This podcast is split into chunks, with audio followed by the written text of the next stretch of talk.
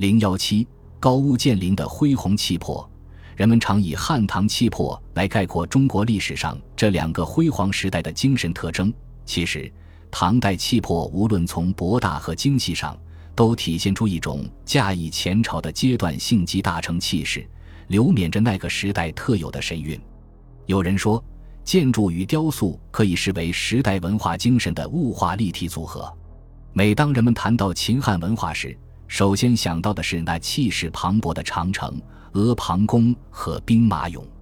同样道理，隋唐时代的大运河、长安城和唐帝陵遗迹，也给后人展示出那个辉煌时代的气魄和风采。拿最能体现这两个时代恢宏气魄的纪念碑性的工程大运河来说。大运河是中国东部联系南北的一条人工河道。自从隋炀帝开凿以来，它就成为把中国的政治、军事中心和经济中心紧密联系在一起的一条水龙，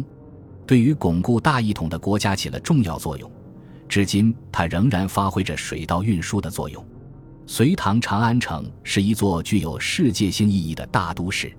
它巧妙地利用长安地势。将巍峨的宫殿建筑鱼龙首原的高地，利用地形上的优势，突出皇宫的威严雄伟；又依地势的高下，将长安城内的建筑依住宅主人的等级身份依次展开，使长安的建筑高低错落，立体空间增大，全城更加气势磅礴。百千家四围棋局，十二街如众彩旗。隋唐长安在追求宏大规模的同时。还突出了与众多细部精准布局的统一，唤起人们对寰宇一统、富有天下意境的联想。唐代帝陵遗址同样也显示出这一时代的壮阔精神。唐代十八座帝王陵寝分布在关中渭水北岸的群峰丘峦中，连绵延亘达二百多里。每一座帝陵都宛如一座宏大的纪念碑，昭示着唐帝国的威严与雄壮。唐太宗的昭陵开启了唐帝陵因山为陵的模式，近百座以上的功臣贵戚的陪葬墓，是唐王朝一统天下、包容与内的象征。栩栩如生的昭陵六骏时刻，给人们感悟到的是一往无前的事功精神与充满活力的英雄主义。列于寝殿前两侧的十四国军长石像，则浓缩了那一时代诸民族友好交往、中外一体的盛况。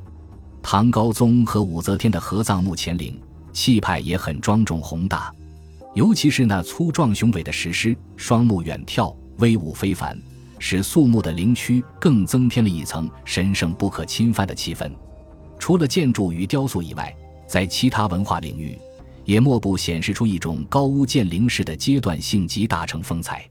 苏轼曾言：“这种灿烂的迷人风采。”使隋唐文化成为中华文化发展史上一道别样的风景线。